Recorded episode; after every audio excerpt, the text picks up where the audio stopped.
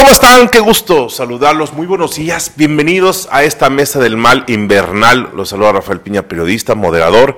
Y esta mesa se traslada al centro histórico de Querétaro, una casona, una casona histórica dentro de la zona de monumentos del siglo XVIII, más o menos, una, una casona hermosísima donde está sentado el restaurante Sayil. Sayil Cocina Yucateca Contemporánea, que nos hospeda el día de hoy y yo creo que vamos a hacer buenas migas para seguir aquí con, con ellos, con los buenos amigos, porque ¿qué creen?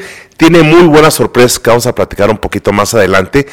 Tiene ya desayunos desde las 8 de la mañana para todos los funcionarios, ejecutivos, empresarios que deseen acercarse al centro histórico o que le den la cita en Palacio de Gobierno a las 9, desayunan a las 8 y se van para allá a hacer la ventanilla, que a licencias, que los trámites, que lo que, lo que sea, aquí con el Poder Judicial y el gobierno del estado. Pero vamos a dar paso a la presentación de nuestros colaboradores de esta mesa ya tradicional, de esta mesa del mal, siempre imitada, jamás igualada. Y primero por las damas, con mi querida Vane Garfias, ex candidata a la presidencia municipal de Querétaro. ¿Cómo estás, mi Vane?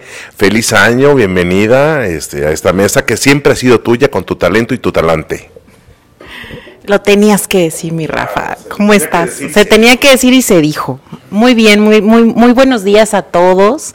Única mujer el día de hoy, pero muy honrada de estar con todos ustedes, eh, iniciando este año, que ya, pues prácticamente ya estamos en el segundo mes del año muy contenta, avanzando y pues aunque les duela, ¿no? Aquí andamos. El ingeniero Rubén Galicia del Partido Revolucionario Institucional, ya lo vimos en Amialco de Bonfil haciendo los honores al señor Bonfil en su aniversario luctuoso. Fue la planilla mayor del priismo para allá, para Amialco de Bonfil. ¿Cómo está, don Rubén? Primero, pues muy buenos días. Muy contento de que se reinicie esta serie de sesiones tan importantes en este momento y deseándoles a todos pues un año en que se cumplan todos sus proyectos. Vámonos al lado de los técnicos con los periodistas. Fernando Paniagua, quien es director general del Queretano y además un periodista, ya usted lo conoce y lo reconoce y se lo saluda en la calle, por favor salúdenlo y salúdelo bien. Fernando Paniagua Palacios. Amigo, ¿cómo estás? Buenos días, buenos días, Vane, ingeniero Mauricio. Rafa, buenos días a quienes nos escuchan. Sí, eh, ojalá me saluden y ojalá me eh, den ideas para seguir haciendo periodismo y hacer cosas interesantes. Qué bueno que estamos eh, empezando. para mí es la primera mesa del mal del año, entonces les deseo un feliz, feliz, feliz año y que nos pinte de maravilla y que ganemos todo lo que queremos ganar. Bye nuestro productor ejecutivo Mauricio Villalón Reno, que casi no habla, pero además me da mucho gusto saludarte aquí en esta cava de Sayil, que está hermosísima. Además, te encantó, Mauricio. Gracias, Rafa. no, la verdad que, eh, bueno, qué hospitalidad la de Sayil, qué bonito lugar, me encantó y bueno, pues como yo soy el productor ejecutivo, he decretado que aquí se arme la mesa del mal. Es una propuesta. Es una propuesta para quien guste. pues yo creo que tiene que ser receptivo nuestro querido este no ya y además este vamos a, yo les prometo que aunque le metamos una lana vamos a hacer la producción ya también en video porque porque pues ya lo merece ya lo merece. Sí bueno, pues nuestro gran, gran anfitrión, Rafa Piña, es moderador en esta ocasión, pero soy gerente de Relaciones Públicas de Grupo Sayil. Pero quiero presentarles a nuestro gran anfitrión, que es Daniel Salas, gerente general de Sayil Centro, porque tiene muy buenas noticias para todos los admiradores de la Mesa del Mal. Dani Salas, ¿cómo estás? Qué gusto saludarte. ¿Qué tal? ¿Qué tal, Rafita Piña? Equipo, muy buenos días. La gente que nos está escuchando. Nuevamente es un placer para nosotros recibirlos. Rafita, gracias por una vez más consentirnos con tu presencia. Para nosotros es un placer y una una gratitud el tenerlos hoy en día para, para hacer estos nuevos lanzamientos, como tú bien lo mencionas. Y justamente el día de hoy vamos a hablar sobre todas las nuevas incorporaciones, estrategias y demás este, cuestiones que tenemos y sorpresas para todo el público, no solamente en cuestiones de incorporaciones a los desayunos y a nuestras cartas, sino pues justamente hablando de zonas y, y de todo este tema para, para empujar este 2024. ¿ok? Pues Algo que les puedo adelantar es, eh, ahorita vamos a tener aquí en mesa algunos de los platillos de las nuevas incorporaciones de, los desayunos, como tú bien lo mencionaste, Rafita. Estamos abriendo desayunos todos los días, de lunes a viernes, a partir de las 8 de la mañana al público, como tú bien lo dices, para todo el tema de gobierno, empresariales o cualquier otra cuestión, incluso familiar. Tenemos esta disposición para ustedes. Ahora, como bien lo saben, todos tus, tus este, radioescuchas, Has transmitido muchísimas ocasiones con nosotros y todo el mundo sabe que nuestro restaurante es al aire libre. Sin embargo, cabe mencionar y es muy importante que contamos con zonas totalmente aisladas como la cava en la que estamos el día de hoy, para que todas las familias y todo el tema del gremio de gobierno y sector privado sepan que no solamente damos servicio en la parte de afuera, sino también tenemos algunas otras, algunas otras zonas totalmente excluidas del exterior. A ello aunado tenemos algunas estrategias en cuestiones de, eh, de músicos, incorporaciones en cuestiones cuestiones de carta como son cortes de carne y algunas otras cuestiones que vamos a estar hablando en su momento y más adelante, pero pues de momento bienvenidos a todos y cada uno de ustedes y muchísimas gracias nuevamente por la oportunidad que tenemos aquí en, en, tu, en tu locación, Rafita. Bienvenido, gracias, gracias a ti, gracias a ti por la hospitalidad, también a Sayil Buenfil, a los directores generales, a Sayil y Eridi por también la hospitalidad y dejarnos transmitir esta mesa del mal. Vamos a la materia que nos compete. Está calientito el tema. En los últimos días, el que iba a poner, el que iba a poner la agenda temática no vino, se disculpó, Ricardo Astudillo se rajó, dice Mauricio Cerrajo, nuestro productor dice que se rajó Astudillo, pero a todos sorprendió hace unos días, de repente estábamos todos en calma y pues convocó a rueda de prensa. Primero mandó una encuesta donde señalaba que Chema Tapia, su virtual candidato a la presidencia municipal, iba muy adelante en las encuestas comparativamente hablando de los otros pre-pre de Morena. Y bueno, dicen en los corridos políticos que hasta los morenos se molestaron y que les incomodó. Entonces, como la primaria, agarró a Astudillo y agarró su balón y dijo, este es mi balón, esta es mi cancha y yo ya me voy. Ahí nos vemos y ya me están hablando para cenar hizo una rueda de prensa y dijo, nos vamos a desvincular de la coalición, de la alianza con Morena y solamente iremos en lo federal. ¿Esto qué quiere decir? ¿Y esto qué tanto afecta a Chema Tapia? Que se empezó a hablar de repente mucho de Chema Tapia en los espectaculares, Chema Tapia por aquí, Chema Tapia por allá. Pero ¿quién era Chema Tapia? Porque tan arraigado en Querétaro no estaba. Se le conocía por el Fonden en gobierno federal. Pero ¿qué pasó? Y ustedes, en su opinión, ¿A qué llevó a Ricardo, al Partido Verde, bueno, a Ricardo Astudillo, a qué lo llevó a tomar esta decisión y qué panorama se presenta, en específico aquí en la capital, a raíz de, ese, de esa nueva dinámica? Desde su perspectiva, por favor, comienzo con las mujeres, desde luego, porque es aquí como se manejan las cosas. Adelante, Vane. Muchas gracias, mi querido Rafa. Primero, un gran saludo a Ricardo Astudillo, que hoy no nos pudo acompañar. Y él es parte de esta gran mesa del mal. Y pues bueno, yo creo que, eh, como todos, y digo, él como dirigente de un partido en el Estado, es totalmente válido la decisión que hoy está tomando. ¿Por qué? Porque al final creo que la parte de ser un dirigente es eso, ¿no? El ver el, el que sí y el que no y el que te abona a tu partido. Y creo que hoy él está tomando esta decisión justo porque ya no le convenía, ¿no? Cuando te dejan eh, sin posiciones y sin esos tantos numéricos que te dan y que te avalan para tener el registro de tu partido en el Estado, pues bueno, creo que el análisis como dirigente partidista, pues lo tienes que ver a fondo, ¿no? Adentro. Y yo la verdad es que aplaudo su decisión, creo que aquí las decisiones siempre son eh, contundentes de hacer. En el escenario, ¿cómo queda en el, en el tema estatal? Pues bueno, aquí vemos ahora el tema del Partido Verde, ¿no? Vamos a tener un candidato adicional más a la presidencia municipal, que pues bueno, al final es una opción diferente y, por, por supuesto creo que sí crea un bache en el tema de Morena, como vemos que pues no se, no se siguen poniendo de acuerdo, siguen eh, queriendo imponer eh, a sus opciones y pues yo creo que más allá del tema federal, de lo que se está viendo en esta coalición, pues bueno, vemos que el, tema estatal se sigue dando en, extremo eh, escasez, ¿no? Eh, vamos a ver cómo van avanzando. Yo coincido con Rafa, creo que el candidato que hoy tiene el Partido Verde lo están posicionando. Vamos a ver cómo funciona. Yo la verdad es que no lo conocía a menos de lo que menciona Rafa. Eh, él tendrá sus estadísticas, sus encuestas del por qué se sale y del por qué quiere hoy eh, competir por la libre, ¿no? Creo que es muy válido y yo creo que más que nada el tema como dirigente, aquí los dirigentes de los partidos tienen que ver por su partido también, inclusive cuando te están dejando sin nada, creo que es una decisión muy válida y pues bueno, como diría el senador Botello, pues la dignidad se tiene que notar, ¿no? Y aplaudimos la decisión también de Ricardo, que le mandamos nuevamente un saludote. Estrategia temeraria. ¿Quién quiere tomar la palabra? Fernando, don Rubén, ¿alguna opinión acerca de este tema? Eh, Fernando Peñagua, adelante. ¿Me lo acabo o digo lo que pienso? No, eh, a ver, varias cosas. Creo que eh, la, entrada de, de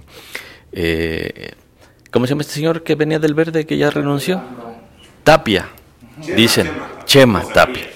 Este, me parece que fue bastante interesante. Dos cosas creo que vale la pena considerar. Primero, que de ser un, una, un personaje eh, absolutamente desconocido en Querétaro, terminó con una presencia importante y que tiene un nivel de conocimiento ya eh, que hace referencia, por lo menos en las mediciones, de eh, algunos partidos políticos. Ese es un factor eh, principal. Y segundo, que a pesar de haber tenido ese crecimiento en su presencia en el ámbito del Círculo Rojo, un poco de la ciudadanía, los espectaculares, etcétera, Morena no, lo toma en cuenta para considerarlo como una opción en sus, en sus, en sus candidaturas.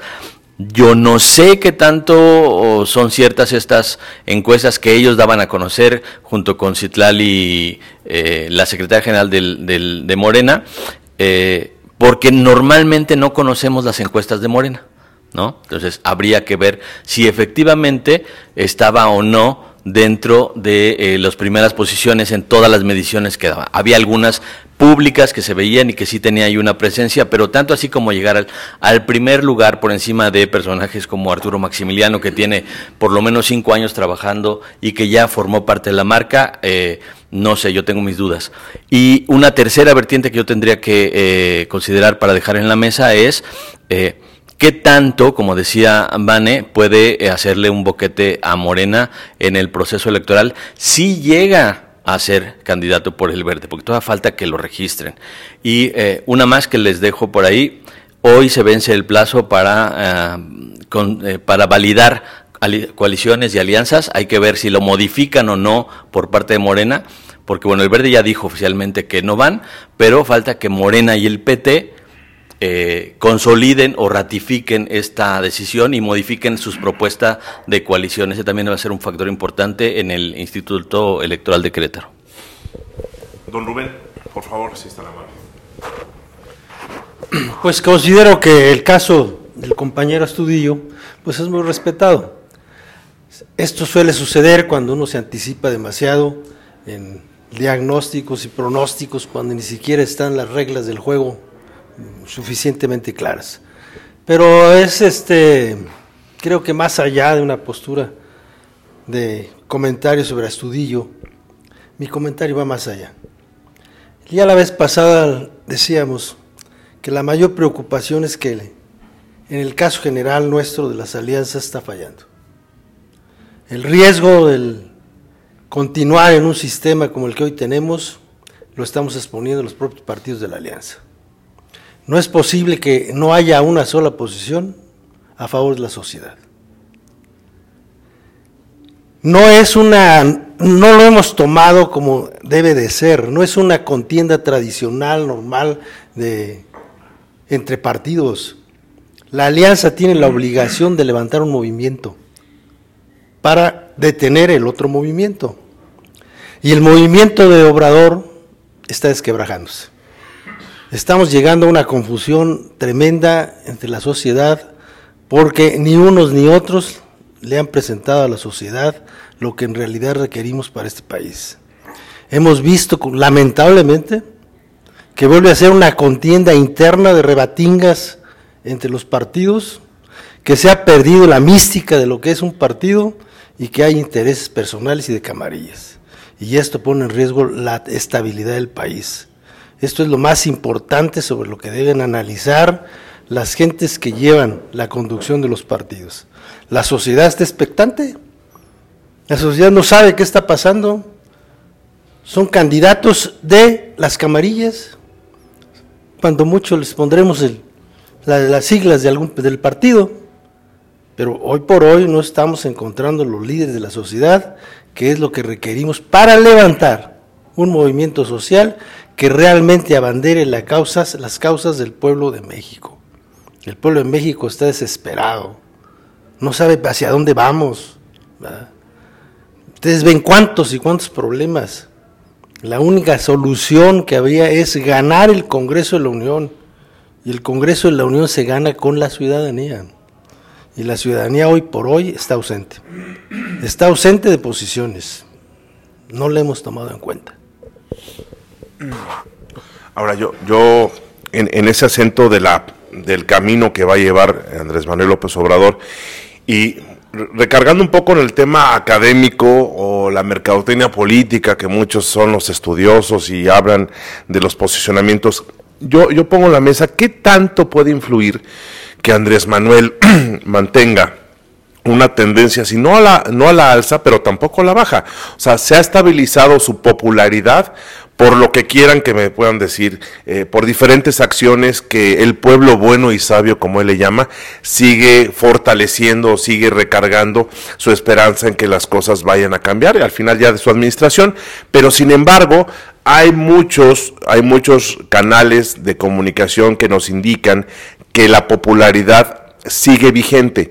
Y yo lo pongo en la mesa, ¿qué tanto la marca de López Obrador puede llegar a influir para que la gente se decida por el simple hecho de la marca de López votar por la doctora Claudia Sheinbaum y desde ahí votar en bloque con las demás papeletas el día de la jornada electoral.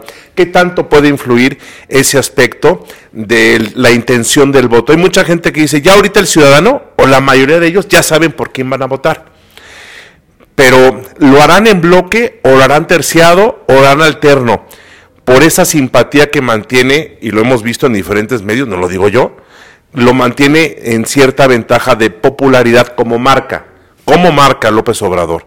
¿Qué tanto puede influir en el ánimo del ciudadano para que se acerque en el tema de la jornada electoral? Por ejemplo, Mane, tú viviste unos comicios a flor de piel y tú lo viviste en carne propia, el eh, eh, ingeniero también lo ha vivido en muchísimos comicios también, pero ¿qué tanto es la respuesta o la reacción del ciudadano en ese momento?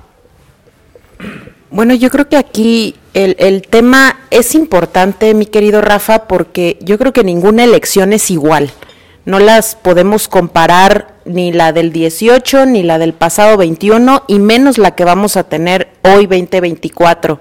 Eh, hoy la gente en tierra tiene muchísimas necesidades y eso lo hablamos en todo el país, no nada más eh, hoy yo que vuelvo a salir a las calles y que vuelvo a palpar a la gente, la gente ya no la convences con una despensa, con un, una promesa cumplida. No, no, no. A ver, la gente lo que quiere es que realmente sea escuchada. Hoy la gente, eh, como tú lo dices, y muchos tal vez ya tienen eh, 100% confirmado su voto, yo diría y me atrevería a decir que la mayoría de la ciudadanía no está ni segura de salir a votar. Y eso es algo muy peligroso. ¿Por qué? Porque la apatía en la ciudadanía está ahí.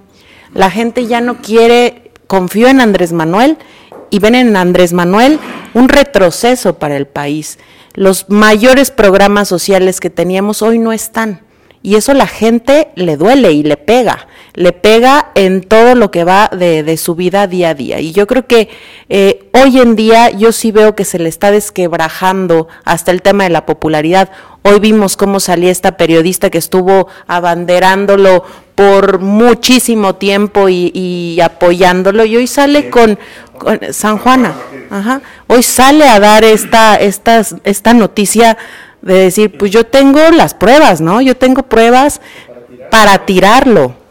Yo creo que este tipo de cosas son las que la ciudadanía y más los que están en este populismo tan mal llevado por Andrés Manuel tienen que saberlo. Hoy Andrés Manuel no está en su mejor etapa. Yo creo que Andrés Manuel sí viene, sí viene en picada y no por una cuestión de, de, de que haya hecho las cosas bien creo que las ha hecho mal, está terminando un sexenio, un sexenio que creo que ha sido de los peores. Y la gente lo está viendo, la gente lo sufre día con día. Y yo creo que este tipo de cosas donde los periodistas salen y dicen, pues bueno, también es de sabios reconocer y decir lo que está mal, ¿no? Hoy los datos de corrupción que vemos en el gobierno de Andrés Manuel son tangibles y creo que ahí están las pruebas, pruebas para destruir lo que él quiere construir a mentiras. Y creo que eso también es una parte importante que sí debemos de comunicar los que estamos en una posición política, ustedes como periodistas, que creo que es importante que la gente sepa que no es cierto, no estamos bien y la marca y todo lo que él representa no está bien. Entonces yo creo que es bien importante en este momento sí hacer un paréntesis con toda la ciudadanía y decirle, esto es lo que es, este es Andrés Manuel y es el verdadero Andrés Manuel, no el que nos prometió en 2018 que la verdadera esperanza iba a cambiar a México. Hoy no vemos esperanza en México. Yo creo que lo que vemos es lo peor que hemos visto en la historia y me atrevo a decir que estamos muy a tiempo de rectificar el rumbo, porque sí habemos personas interesadas, como lo decía aquí mi querido Rubén, estamos interesadas en cambiar y darle nuevamente dirección a lo que este país era antes, ¿no? Porque yo no me imagino ahora en esta contienda de dos mujeres el desastre de país que le van a dejar, a cualquiera de las dos, ¿eh? El, a cualquiera de las dos el desastre de país que le van a dejar y ahora le van a echar la culpa a las mujeres. no lo descarto, no lo descarto, pero bueno, si somos realistas en un tema de contienda, aquí está entre dos, ¿no? Y ahora va a ser una mujer por primera vez. Entonces, va a ser muy difícil este tema y creo que a las cosas hay que llamarlas por su nombre y es que las cosas están mal y se llaman Andrés Manuel López Obrador. Qué barbaridad. Antes de hacerle la palabra a, don Rubén, miren, está llegando aquí a la mesa del mal en la cava de Sayil unos platillos que por favor me encantaría, Daniel, que los describieras porque eso se ve como de lujo. Ingeniero, si le puede pasar el micrófono a Daniel Salas, gerente general de Sayil, por favor. Rafita, como bien lo mencionas, aquí tenemos un poquito, solamente una prueba de las nuevas incorporaciones que tenemos en nuestros platillos.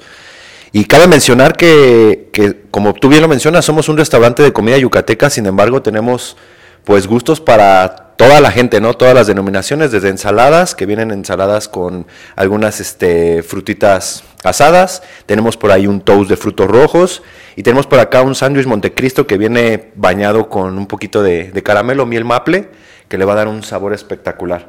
De este lado no podemos dejar de lado unos famosísimos molletes hechos a base de longaniza Valladolid que les da un toque y un sabor totalmente espectacular.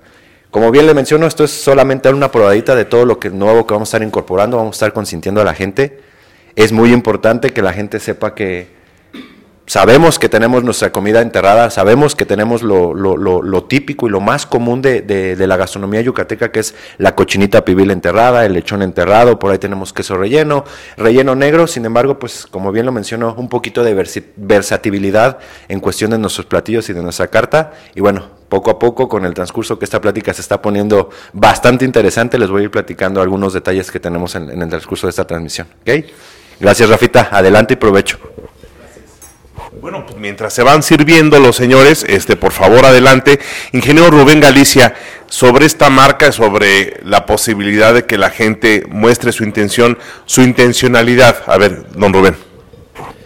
Mira, yo considero que una cosa es la popularidad y otra cosa es la aceptación. Andrés Manuel es el hombre más popular que hay porque le cuesta enormes cantidades de dinero el darse esa popularidad. Pero en el fondo y en la conciencia de la gente ya no existe esa, esa aceptación. La popularidad sí y no la podemos negar, pero la aceptación para la gente no. Ahí está la ventaja nuestra de la alianza, el saber aprovechar eso a través de tener los candidatos adecuados y convenientes un proyecto que en realidad lo interprete y lo sienta la gente. La gente ya tiene muy medido a López Obrador y entre más crezca su popularidad, más débil es, menos aceptación tiene. Es decir, porque una cosa es la popularidad que se paga y otra cosa es la aceptación a través de los hechos concretos. Y los hechos reales de Obrador es un fracaso el país. Ahí está donde mi insistencia en que la alianza debe hacer una propuesta clara, amplia a la sociedad, que la sociedad vea y entienda que tenemos rumbo y que tenemos destino, y no que estamos solamente ambicionando el tener tal o cual posición, ¿verdad? Pero sin una finalidad concreta. Fernando Paniagua, adelante, pues este, la marca es o no es popularidad, pero también preferencias, ¿no? Sí, a ver, una cosa, como, como bien decía a don Rubén, una cosa es la marca, una cosa es eh, la popularidad del, del, presidente y otra muy diferente es la aceptación que pueda tener la figura pública. Número uno. Número dos, no hay que perder de vista que esta, esta elección no, como bien decía Vane, es de dos, pero hay un tercer jugador en la, en la, en la cancha y eh, es un tercer candidato que es el presidente de la República. Eh, yo creo que el discurso de la candidata de la alianza opositora, eh, Xochitl Gálvez, eh, se ha equivocado, por lo menos en este proceso de pre-campaña y en este proceso de intercampaña, eh, al enfocar las baterías en contra de la candidata oficial del, del partido en el gobierno. Me parece que contra quien debería estar enfocando las baterías es contra el candidato real, el, el, dirigente, el líder real de la, de la campaña, que es el presidente de la República. No como presidente de la República, sino en tanto como candidato, porque el presidente se está subiendo a la campaña como candidato para arrastrar a Claudio Sheinbaum. Le está tratando de heredar de alguna manera eh, la popularidad, eh, la penetración, la aceptación que tiene con ciertos sectores de la población para que eh, crezca.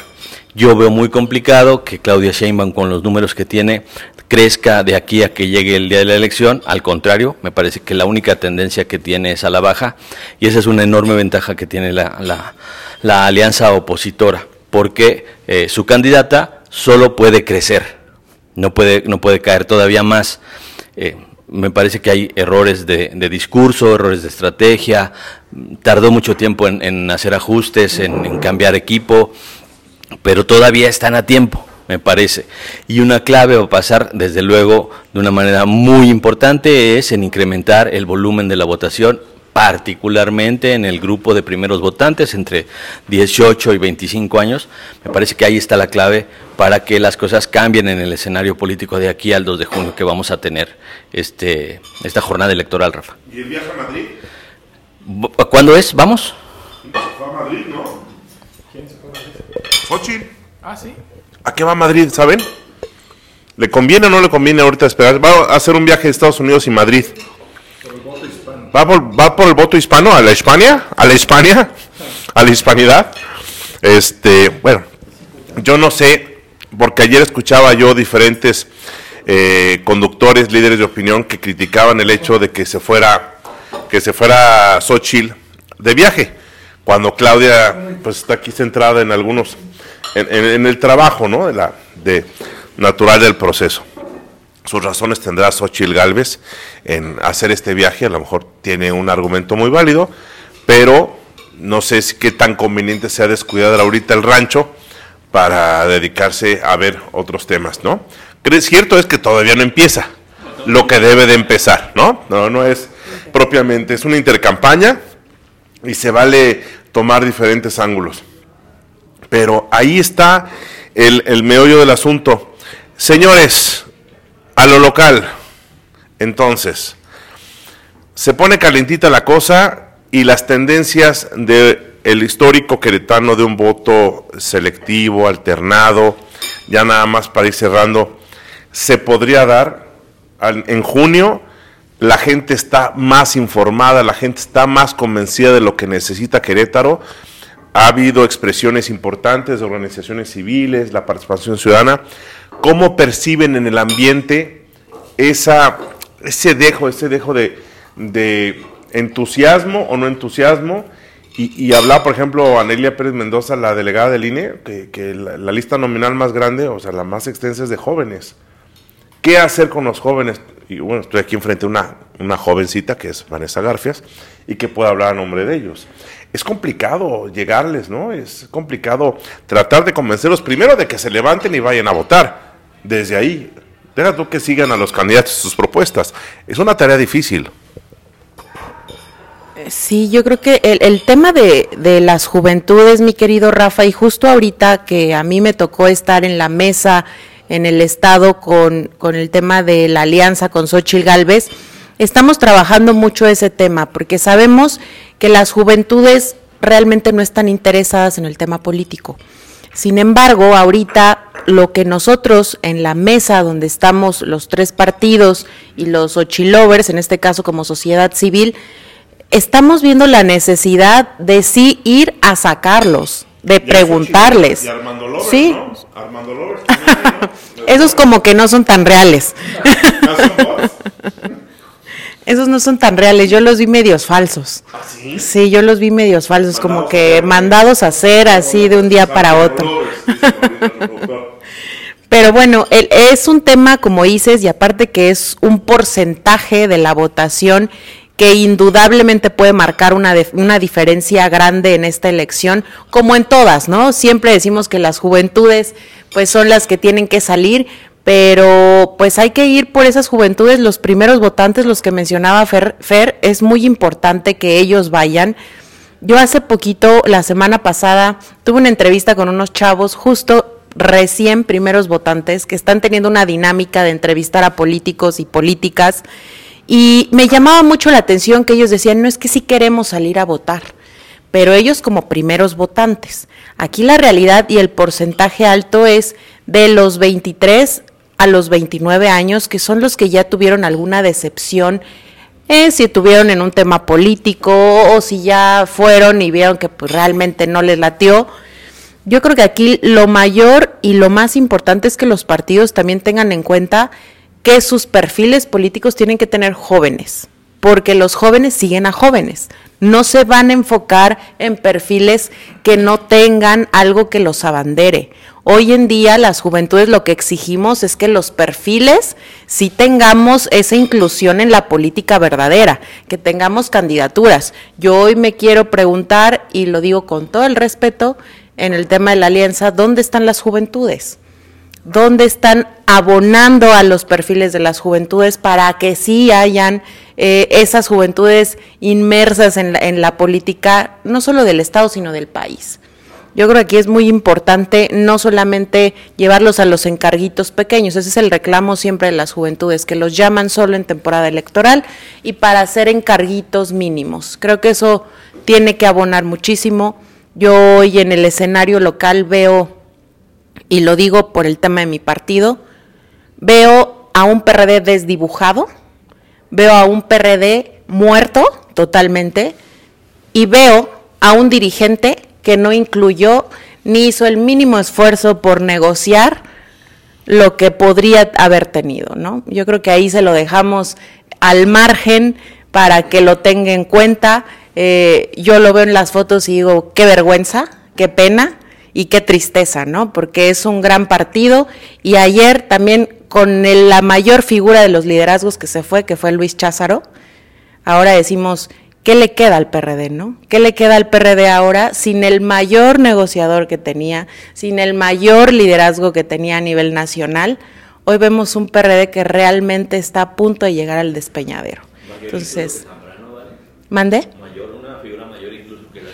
Yo creo que por un tema de, gen- de generación, si lo puedes llamar así, eh, Li- Cházaro llevaba el liderazgo totalmente del partido, claro, acompañado de- del presidente, porque él siempre fue institucional. Aquí el tema fue, pues bueno, lo dejaron ir, es una lástima, realmente es una lástima, porque yo sí observo y ayer escuchaba las declaraciones y las entrevistas, y digo, bueno, si no es un liderazgo realmente contundente, pues ¿por qué entonces no, no, no le dieron su espacio como tuvo que ser, ¿no? Él siempre hizo mancuerna con el presidente Zambrano, él estuvo al lado de él caminando, y yo veo hoy un gran boquete para el, BRD para el PRD, no solo en lo nacional, sino en lo estatal. Vane, te conocemos ya desde mucho tiempo, tu talento, tu profesionalismo, tu dedicación. Eres colaboradora que te queremos mucho aquí en la Mesa del Mal. Hemos visto tu trabajo. Yo sí quisiera hacer una acotación. ¿Tú estarías dispuesta a seguir trabajando y dedicando tu tiempo en un partido que consideras muerto?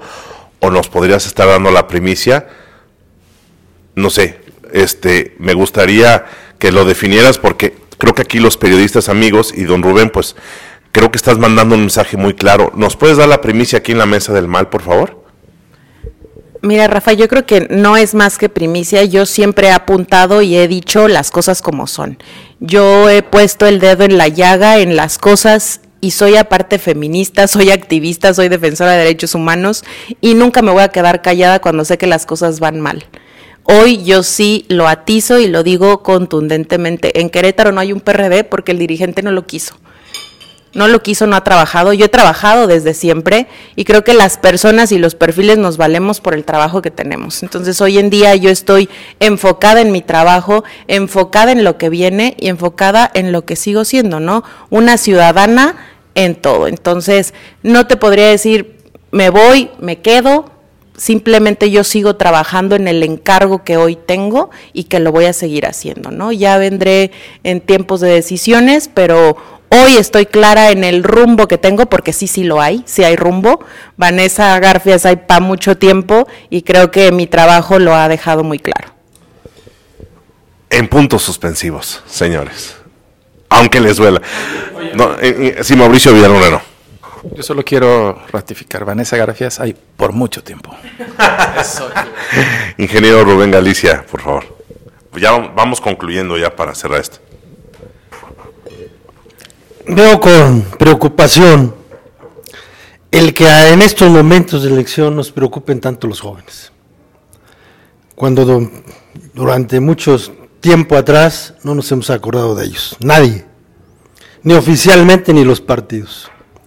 Aquellas escuelas de cuadros, aquellos ejercicios en las colonias, en, la, todos los medios, medio urbano, medio rural, con los jóvenes se acabaron.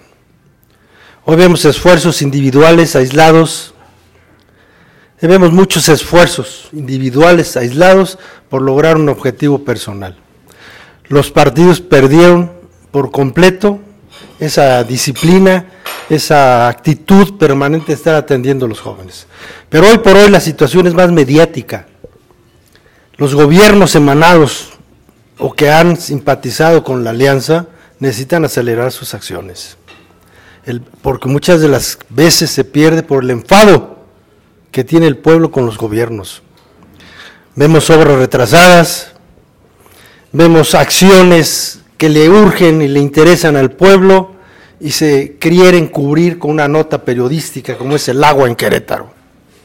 ¿Cuáles son las acciones concretas que se han hecho para que el pueblo de Querétaro no viva en una angustia de que de un momento a otro se queda sin agua?